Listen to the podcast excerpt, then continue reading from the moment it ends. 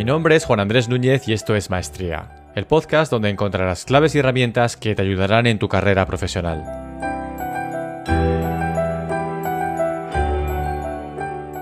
Cada episodio de Maestría está basado en principios humanos, psicológicos, filosóficos y por supuesto en mi propia experiencia personal. Mente de principiante.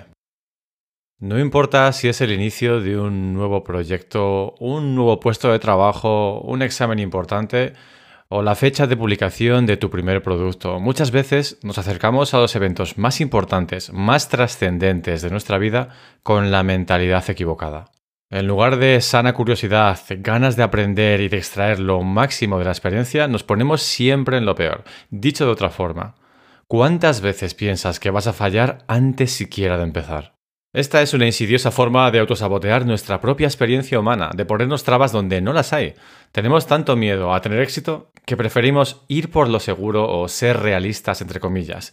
Preferimos planificar el fracaso antes siquiera de admitir que podemos tener éxito.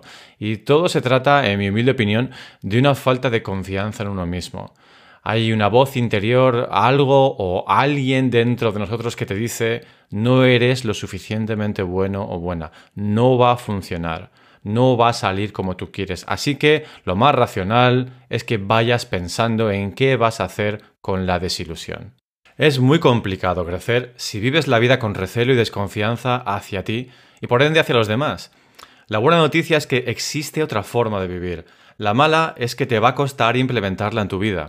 Primero, debes entender y aceptar que ciertamente, es verdad, todo puede ir mal, aunque ese concepto de bien y mal solo existe en tu cabeza. Es una dualidad 100% humana que se utiliza porque nos hace más sencillo catalogar a los hechos, las cosas y las personas, pero solo existe en tu cabeza. Aún así, sigamos con eso de mal. Contempla ese escenario en tu cabeza y traza un plan B que te permita seguir a flote, porque si las cosas no salen como tú quieres, y eso es ciertamente posible, bueno, pues ya sabes lo que tienes que hacer, a quién tienes que llamar, dónde debes de enfocar tu atención. Esto es importante, porque porque aunque sea menos épico, siempre debes de guardar un as debajo de la manga. No debes de quemar todas tus naves como se suele decir.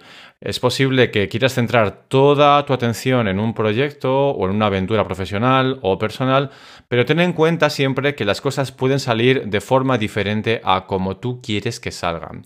Y a partir de ahí, lo que tienes que hacer una vez reconocido eso y haber hecho las paces con ese posible escenario, como te decía, a partir de ahí, centra toda tu atención en el proceso no en el resultado, tanto si es bueno como si es malo. El caso es que el resultado no lo controlas, pero el proceso sí. De hecho, el proceso es lo único que controlas. Cuando inevitablemente esos pensamientos o influencias negativas intenten hacerte sentir inferior, y va a ocurrir, date cuenta de que solo son eso, pensamientos, no hechos. Los hechos son indiscutibles. El desastre es posible pero también lo es que puedes brillar en tu nueva profesión. Aprobar con nota el examen o ayudar a millones de personas con tu contenido. Reconócelo. Eso también es posible. Ahora no debes de olvidarlo. No importa tu edad o experiencia, es vital que cultives y mantengas una mente flexible, plástica, libre de dogmas y de prejuicios, aunque todos los tenemos, pero al menos sé consciente de ellos. Una mente de principiante. Puedes encontrar todos los episodios de Maestría en www.maestría.fm. También puedes encontrarme a mí en Instagram y en Twitter. Mi usuario es JuanWMedia.